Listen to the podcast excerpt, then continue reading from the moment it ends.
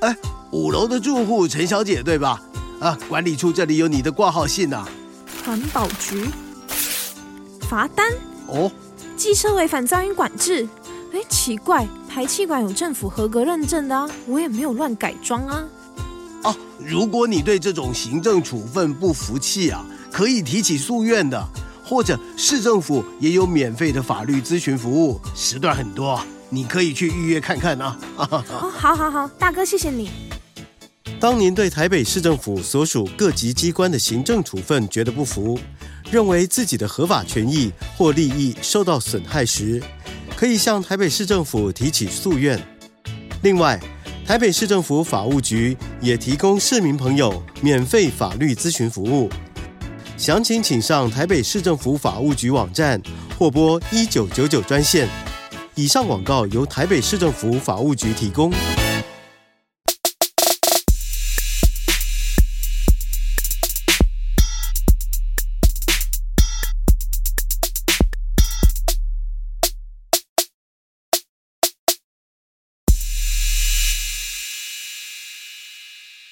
Hello，大家好，欢迎回到加密货币千万交易员呢喃，我是主持人 Setos，在我旁边是千万交易员 Crypto。嗨，本集资讯由前股票操盘人、加密货币千万交易员以及研究员组成的呢喃猫投资团队提供。在这个节目，我们会谈论加密货币的第一手时事议题、投资观点以及科普新知。如果想听的主题，欢迎在下方留言告诉我们哦。好，那今天我们要来介绍这个以太币一个重大的升级。哎呦。对啊，市场都说要大崩了嘛，你又想要谣言破解嘛？你最近有点嚣张，谣言破解就说哎，什么大崩，你还准备抄底做多，对吧？嗯，是有这个疑虑啊，但我们今天要来检视一下这个到底是不是在乱发的，因为最近发的有点多。好好，那我们节目听到最后就会知道 Setos 的操作了，好不好？他会跟大家分享以太坊这个两百亿美金的抛压到底他是选择做多方还是做空方，以及还有点名其他代币给你，好不好？一次收听三个愿望满足。嗯，所以我们今天要来币圈打假。没有，你最近一直在打假啊，一直在打假。反正好，你跟六 A 自己研究的东西自己负责。我们。再次跟大家强调，呢喃猫投资团队提供。好了，快说了，到底是什么事情这么严重？突然一个两百亿美金的解锁。好，那以太坊的这个升级嘛，相信大家今年都有经历到这个 The Merge 的事件。那其实，在明年三月的时候，即将又要有一个重大的改版升级。这个升级叫做上海升级。那这个升级过后呢，就有大约等值两百亿美金的以太币会解锁。那所以有很多人去担忧说啊，这个会不会造成以太坊的抛压？大家两百亿美金提出来就往市场上砸，那以太币就崩盘了。所以，我们今天要聊一下这一个升级到底会带来什么影响？以太币是不是真的会崩？除了以太币，又有什么币种是我们有机会去操作的？因为讲几个重点哦，给可能不太了解的人。两百亿美金的抛压，大家如果直接算数学是很可怕的，因为它基本上是占了整个以太币的市值可能十几趴的，也就是说大概七分之一、八分之一哦，然后。这是总的市值的部分哦，那大家要想哦，这个在日常交易量是没这么大的哦。日常交易量以我们现在录制的时间点，昨天以太币的交易量二十四小时大概是五百亿美金左右，也就是说，直接把日常交易量四十趴抛出来给市场，想必会造成一个非常大的抛压哦，所以可能才会有市场在访问说，这两百亿解锁到底会不会？导致这个市场很惨哦。啊，另外也跟更新手听众讲一下，以太币为什么有一个上海升级，还有今年 Setos 讲的一个九月的 The Merge 的升级哦，是这样，以太坊基本上是一个去中心化的一个网络生态哦。那这网络生态其实是需要很多的人不断的去把它底层架构去做优化跟升级的，所以就跟你平常会在公司听到某个系统升级是同一个逻辑啦，好不好？那每次的升级都会对以太坊在技术上层面有突破，以及在各种它的以太币的代币经济模型也都会有一定的影响。这才是为什么说行内每次都会很关注以太坊的各种升级哦，好不好？如果你今天是小白的话，先跟大家讲解一下这个背景。那这个部分我们已经跟大家讲完了，你就先来讲下次合并前先讲一下上次合并嘛，到底发生了哪些事情，让大家感受到为什么需要注意。嗯，因为我猜可能很多人听到现在有点懵，为什么有以太币是质押的？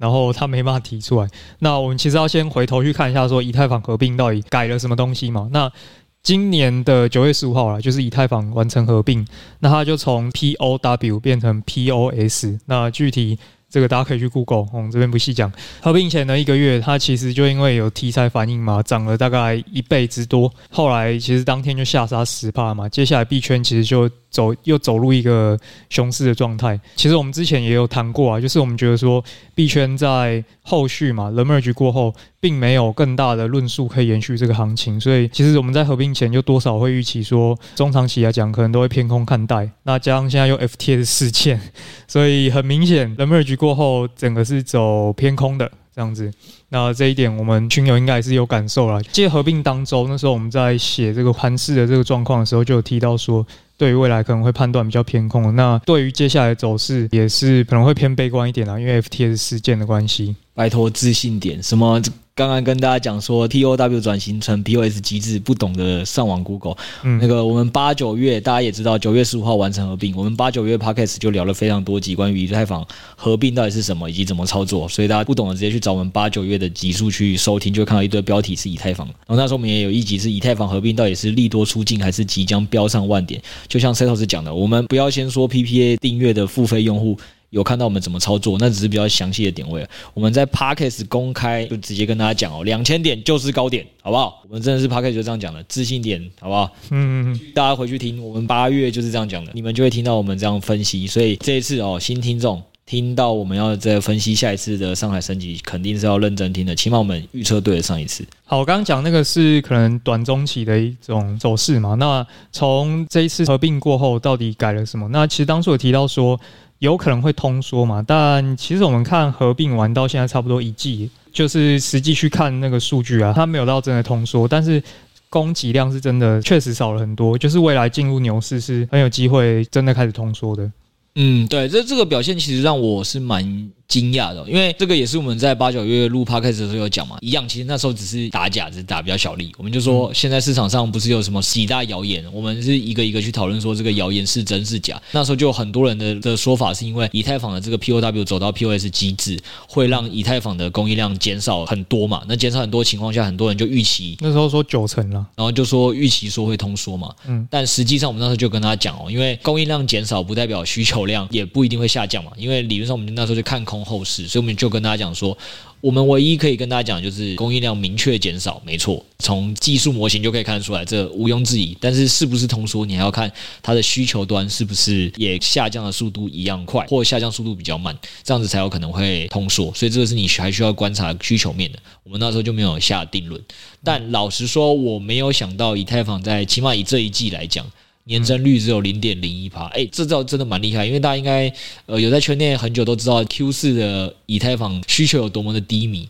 在这么低迷的情况下，都还可以让年增率只有零点零一趴，那确实就像车头讲，如果还有下个牛市会来临，那下个牛市的时候，那个时候供给还是这样的话，肯定是会走一个通缩机制，那就会是一个以太坊很好的炒作的一个论述，就是啊，你这这个现在基本面需求有多旺盛，各种人都在使用以太币，以太币上面的协议非常蓬勃发展，然后以太币还在通缩，这个东西只会未来越来越贵，就跟石油一样，基本上大家就这样理解。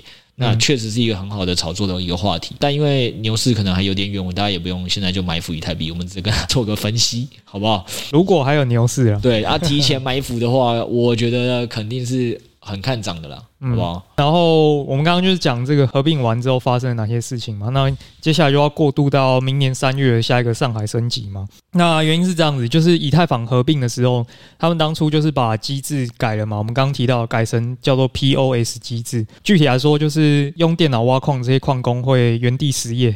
那失业了之后呢，这些以太币的奖励要发给谁呢？诶，他就变成发给这个以太币的质押人。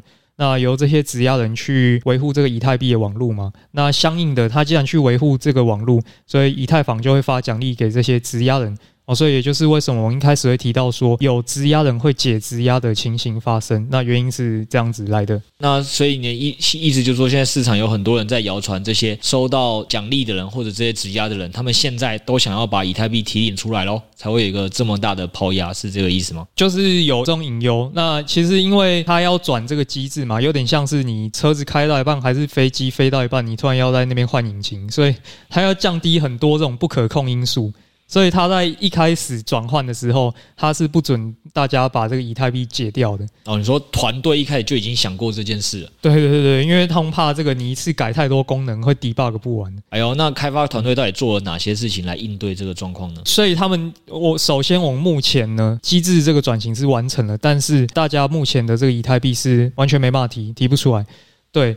然后接下来上海升级呢，其实他们就是要改，让大家开始可以把这些质押以太币提出来。那至于这个量多大呢？目前最新的数据啊，以太币质押量高达一千五百万颗，那是总供应量的十三 percent，也就是说等值大约两百亿美元，就是我们一开始提到这个数字啊。然后也是我们一开始跟大家讲的嘛，这个两百亿美元，大家没概念的话，就是是以太坊日交易量的四十趴，直接一口气同时抛向市场。那绝对是灾难。对，但这个就是像 Cetos 刚才讲的，因为其实开发团队是有很多用心在思考的。像一开始刚转型的时候，就直接有限制，你没有办法在第一时间可以解质押，至少是要多等了两个季度。那这是第一个。然后第二点是，它还有其他的限制，比如说取款限制。对对对对，所以我们就要来看说，实际上上海升级是不是会造成以太币崩盘呢？我结论是会影响哦，但是影响的层面其实没有到崩盘这么严重。我们从两个面向来看哦，那第一个就是以太坊他们升级的规划。其实以太坊当初还要转这个机制的时候呢，他们就考量到这个取款可能会对市场造成一个冲击啊，因为这个量确实是蛮夸张，所以他们有设计一个取款上限的机制，就有点像你这个 ATM 一天只能够提多少钱呢？你一天就是最多只能提多少钱呢？他们有一个公式，然后细节我们这边不谈，反正你如果依现有的参数去预估啊，每天最多就是解锁五万颗以太币。所以就是大约是六千万美元，哎，跟刚刚这个两百亿美元听起来就差多了吧？哎，五万枚以太币，还有六千万美元，我来帮大家再还原一下这个统一的度量衡。刚才是说，刚刚两百亿美元是二十四小时的交易量的百分之四十趴，新的版本有限制的，一天最多只能让你提领的大概是一点二五趴的交易量。对，如果在这个日交易量没有太大变化的情况下，一点二五趴，同时抛向市场几率也没那么高，感觉这对市场的影响就确实。减少蛮多。那第二个，你看 Setos 说五万枚以太币，我们刚才在跟大家讲，已经质押了一千五百颗，就是说就算你想要解锁的人，要还三百天才能解锁完。对，这还是大家每个人都说啊，我不玩了，大家一起解掉。想要解掉还要解三百天。对，假设有这种情况发生啊，大概就是以太坊灭亡了，币圈就死亡之类的。今天的标题就是以太坊巨额抛压，以太币梦回两位数？问号。两位数，搞不好真的要想一下要不要抄底。这个待会再分析嘛，你不是有一些操作的建议要给大家？我们没有这么粗浅嘛。你除了第一个辟谣以外，你还跟大家讲说，大家可能想象得到都是以太坊自己本身的供需在影响，但是有很多人其实是有在使用以太坊的其他的服务的。对，好，那第二点就是质押服务商这一个第三方的这个角色，其实对于一般投资人来讲啊，他们自己要去质押的不稳难度太高了。就是你要懂程式，然后你又要去维护你的节点这样子，所以通常我们都会交给这些专业的服务商去帮你质押。你可以想说类似这种信托吧，对，是你你把钱给他，然后你要付给他一笔佣金，但是呢，他会依照这个合约帮你执行完繁琐的这些手续。所以像这些质押服务商呢，如果大家不熟悉的话，像 Binance、Coinbase 这些交易所都有在做这种服务，链上最大的 Lido 都有提供这一种代你质押的服务。那重点来了，就是你把以太币拿给这些 Lido 或者是 Binance 帮你质押，那这些服务商呢，把你的以太币拿去质押之后呢，其实他还会再发给你一个代币哦。那像币安，大家可以搜寻 BETH，那意思就是 Binance 的 ETH 嘛，很好记，就 BETH。那这些 BETH 就代表你质押的份额。我们刚刚有提到嘛，就是这一年才能拿，所以你可能就会愿意用零点九颗以太币去买。然后你就等到明年六月的时候，你去换回一颗以太币，你就赚到这零点一颗以太币了嘛。就是有些人他不想要等到到期日嘛，所以他就会提早卖出来给市场嘛。那通常要卖出来给市场，他就一定要提供一点小小的折扣嘛。对对对，市场才会愿意去买嘛。所以你刚才解释的意思就是说，如果有些人不想等到那么久才被质押的人，他其实现在做法就是可以先卖给别人嘛。对对对对。你也可以看到是，其实，在币安的市场上，BETH 基本上都是长期在走一个折价的了。理论上一定会折价，它会一直折价到那个升级完之后，他们就会一比一对标了。所以，如果你相信凭证到之后可以一比一兑换的话，你理论上就是可以去赚这个折价的财。嗯、其实这在传统 Web2 的世界也蛮多人，大企业家有钱的都会去买这种债券去做这类的事情，就持有到到期日嘛，价格就会收敛，然后他就可以赚钱的一种套利。不过呢，这个我们到结尾再跟大家分析。这个事情也不是这么简单的，好不好？我刚刚听完这一段，应该我们就帮大家总结一下，意思就是说，其实这些质押在 Binance 啊、Coinbase 这一些服务商，他就折价，然后把 BETH 卖掉，他就可以套现走人。哦，所以这一部分的抛压其实已经部分的被反映了，就是他们想走，其实随时早就都可以先走，就是想走的人早就已经卖给可能没那么想走的人了。对对对，就是理论上也不是全部的人都会到到期日的时候都想要去排队解锁。对，然后我们有大概算一下，就是像这种交易所啊、电商服务啊，大概是占现在整个总质押量的六成，啊，另外四成可能就是自己质押的这种。就他是没有就自自己质押，所以他也没有什么 BETH，他就是真的就是压在里面。然后如果我们照这个数字来算的话啦，这边都是只是一个假设哦，就是每天这样子算起来，每天的抛压其实就降到蛮低的，就大概只有两万颗以太币了。哎呦，你说又在把刚刚我们讲的八十分之一的日交易量又给它再往下打了四折。因为就是他们已经很多人都是已经把这个质押权利给了那些质押的服务商了嘛，你现在还要假定全部的没有质押的这些散户或你抓不到的这些人全部都想卖，嗯，才会有到这个交易量，也就是说越来越小了。从你开始两百亿美金，现在已经降到两千五百万美元了。对对对对对，然后总之呢，我们就做了一些数学上的计算，我们用币安的这个现货成交量去反推全市场的成交量，因为币安之前的报告大概是占所有交易所的成交量大概是五十趴，所以我们就可以去推算。那总之呢，如果是两千五百万美元的话，占一天的成交量大概是两趴，所以做一个结论哈，就是如果这个上海升级通过以后呢，预估的最大的每日抛压大概就是二到六个 percent。那其实听起来就还好了。哎呦，只有那个每天成交量的二到六趴。对，所以听起来是不是就比两百亿美金还要好蛮多的？对，而且这个还是要全部的人都想抛，当天全部人都想抛。对，实物上不需要那么恐慌了。那我们接既然已经打假完毕了，我们就要来跟大家讲说，那。这里到底有没有一些赚钱的机会？别人恐慌你抄底，别人恐慌我抄底。对，我们直接讲大原则呢，就是跟以太币或者是跟质押这个相关的服务，其实是大概率会炒作了。那第一个，我们当然是一定要看以太币。啊，以太币大家应该 这个蛮熟悉的，二零二一年 EIP 一五五九的升级，然后二零二二年合并的这个 The Merge 升级，在这两年的升级呢，其实都蛮明显的。以太币每次大升级就是会拉盘的啊，无论牛熊。哎呦，被你听成就是战场老练的玩家喽，每一次以太网升级，你无一不语都赚钱哦。哎。一五五九那次有，然后 The Merge 好像比较晚上车。什么叫比较晚上车？我们八九月节目一直录 PPA，一直告诉你怎么操作。什么叫你比较晚上车？没有啊，意思就是有赚，但没有那么爽。好了，我跟大家概括讲一下为什么啦。因为那时候前面又刚好叠加了另外一件事情了。The Merge 二零二二年这次的升级之前是有 Luna 的大崩跌事件，然后 Luna 的大崩跌事件大概发生在六月，六月中左右了。那个以太币真的跌回三位数，八九百美金。后来他就。一路有一阵子狂拉，怀疑中上涨，对，大家都在觉得是在炒冷漠局的升级，但是大部分的人都说，哎，我现在不敢买，我现在要避险。这样，我跟六 A 就一直在群组跟大家讲，我就说啊，我就真的已经抄底了，呃，也不是抄底，我就说我我也没有真的买在什么八九百那么夸张，我就大概买在一千二、一千三美金。我说不是因为上涨趋势，感觉这个访谈已经出来了，就是应该要进，那顶多你就是。再守个停损出来就好了。嗯，我就一千二、一千三买进，一路买到一千四吧。我记得我那时候 Podcast 也有跟大家这样分享，就是熊市老韭菜嘛。因为因为可能像我第一次看到熊市，然后就真的吗？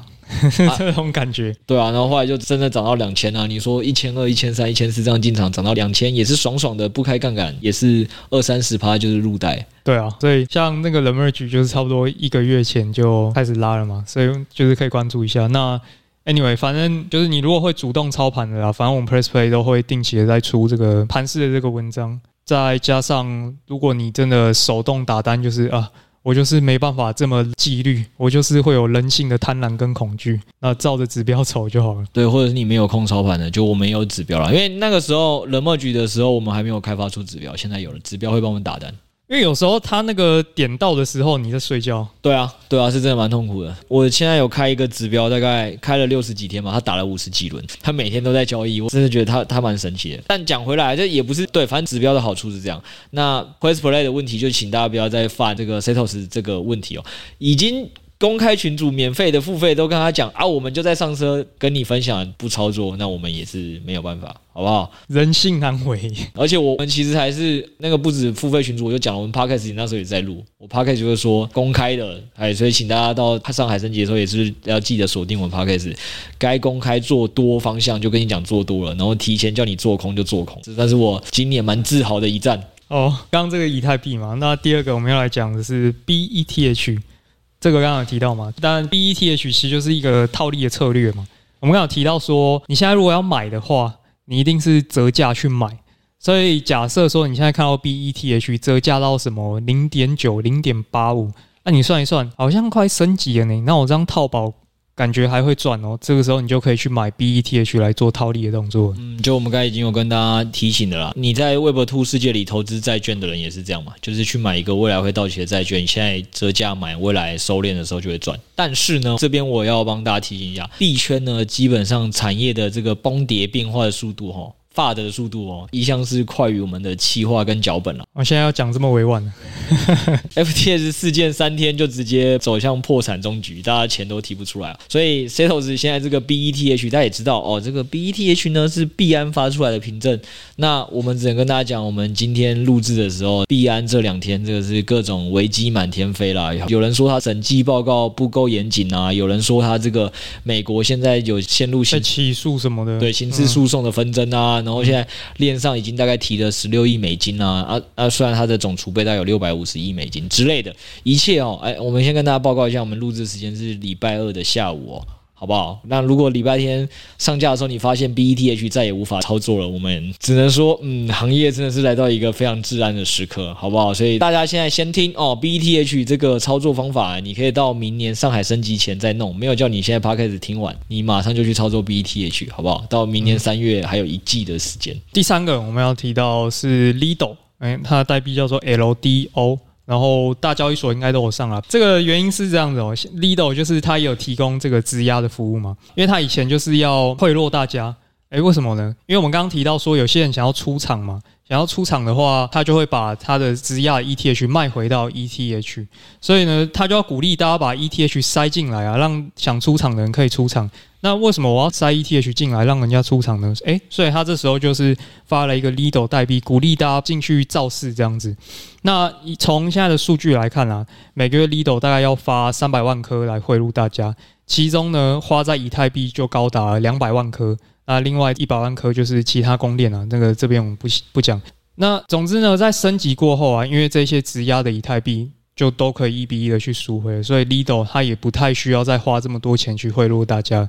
到时候它这边的供应量呢，应该会有一个非常剧烈的下降。也就是说，它的代币的供应量会激烈的减少嘛？对对，就是一个基本面的利好了。如果需求还有维持的话，或者是掉的幅度没那么快，就蛮有机会上涨的。对对，其实这个呢，我我得讲实话，这个东西今年也是已经反映过了。那时候它 Lido 飙涨的非常夸张，然后后来呢，就是大家也知道，现在产业发生一堆奇奇怪怪的事情，对 对对，所以现在又有很多今年已经发生过的考古题，现在已经有一部分懂这些考古题呢，已经永远离场了，请大家记好，你现在还活在场上，后哎，恭喜 你今年才刚收听，想说哎 FTS 事件听到一堆币圈人死了，很好奇是什么回事，收听到我们节目，恭喜哦，这些考古题我们都有帮你记着哦，明年上海升级前自己把这些 代币拿出来看一下，好不好？嗯，都还是蛮有操作机会的。好，基本上就是我们要关注的三个代币啊，就是以太币 BETH，然后第三个就是 LDO Lido。那我们最后也是帮大家做一个小结了。第一点呢，就是上海合并呢，大约会有等值两百亿美元的以太币可以被解锁。但是呢，它其实有一个每日提领的上限，所以根据我们预估呢，占日交易量大概是两到六个 percent。所以说，这个抛压的情况其实没有想象中的这么剧烈。第二个呢，就是这个上海合并呢，预计是在明年三月会完成升级。完了，升级前大家其实可以开始关注以太币的币价反应。从这一次冷默局来看啊，大概两个月前以太币就开始拉了，从当初低点八九百一路拉到两千美元。啊，所以是将近两倍多，二点五倍，将近二点五倍。那另外就是说，升级完了 sell the news 的几率会比较高了。升级完那天，我记得就跌了大概十个 percent，所以通常是会照这次经验来看啦，如果历史会重复的话，应该会提前反应。那个新闻当天算下跌十趴，但是之前的那一个月来算的话，其实是跌了二三十趴。那段上下刷洗的波动是蛮大的。老实说，你会操作的人应该是很爽的，因为那段波动放很大。嗯，对，但如果是新手的话，我们就是建议大家，当我们跟大家讲说这个波动放大的时候，就尽量减少操作会比较好。对，第三点哦，就是除了以太币呢，我们可以去关注一下 BETH 是不是有折价。那折价幅度很大的话呢，我们就可以考虑去做套利。那另外一个就是 Lido。Lido 升级之后，它会有一个基本面的利好，也是操作几率蛮高的一个代币，大家可以多加关注。好，那以上送大家这些代币，请大家都先记录炒股题名单，好，不是现在听完马上操作。我跟大家真的讲一下哦，然后明年这个可能二三月才会比较多关于这些题材的发酵，所以你也不用这么急，先把这个记录你的口袋名单，自选代币里就好了，好不好？嗯、那今天也跟大家一直讲了一个东西哦，可能就想说，哎。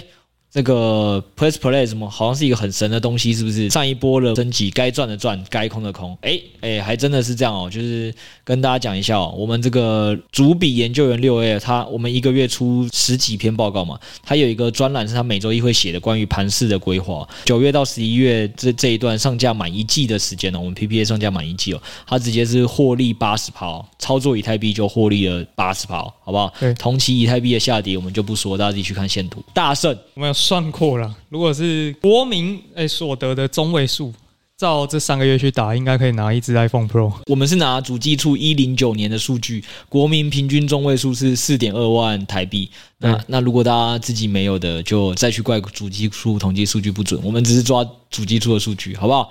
你拿四点二万台币去打，呃，大盘在下跌，结果你赚了一支 iPhone，所以他真的买了一支 iPhone 十四 Max 在那边跟我炫耀。那大家听到这个消息的时候，也要跟大家讲一下哦，就是因为我们之前八月底九月初刚上架的时候，因为我们知道很多的群友或听众哦都会好奇说啊，这个东西真的有效吗？对，所以我们那时候就想说，给大家一个比较便宜的入门的门槛哦，所以我们那时候都是让大家用五百九十元来订阅我们的 PPL。那我们现在哦，这一季哦复盘哦，好不好？已经都已经实证三个月了，八十趴绩效买 iPhone 了。我们这个群友都不知道赚回几年订阅费了，所以我们会在明年的一月一号起。会把它回复到原价六百九十元订阅，也就是说，你如果是明年一月一号开始起订的人，那我们这个一个月十几篇报告的订阅费就是六百九十块。那如果你是在这今年年底二零二二年的十二月三十一号前订阅的话，我们就还是符合五百九十元的订阅费。那我们也鼓励大家这个年底还想要鼓励大家想要年终加薪的心情呢，我们首月也提供大家一个六折优惠哈，心动不如马上行动，我们帮大家算过，算起来一天大概就是十元台币啦。你这个十元台币付下去，二零二三年基本上你只要不退订哦，那还有原用户，我们都是不会调涨的，你就是都是可以用五百九十元的价格来看这个报告。那也希望大家看的时候，可以在像六月一样一季就买到一台 iPhone。那我们还要做一个寒冬送暖活动啦，真的是呢喃猫很暖心。什么寒冬送暖活动？你现在听到我们 p 开始到年底不是还有两周吗？你这两周的期间内，你不但订阅，我们给你首月六折优惠，还有什么？还给你这个受灾户补贴哦？什么受灾户补贴？就是我们会在明年一月抽出十位今年受灾户哦，我们直接把你首月订阅费再退回去哦。也就是说，有十位这个受灾户可以首月是免费来看我们家报告的，好不好？那至于受灾户的定义怎么定呢？其实也蛮宽松。那不如就我念一个，再投资念一个。这个 FTS 应该是蛮知名的受灾户吧？然后 AX 应该也算。对，啊，在币安自己玩到爆仓不算。对，就是你如果是真的遇到什么交易所暂停提币啊、破产的啊这种案例的啊，你只要有办法在我们订阅后出示你有受灾证明，我们那个订阅后会有一个给你一个投资专属群组会。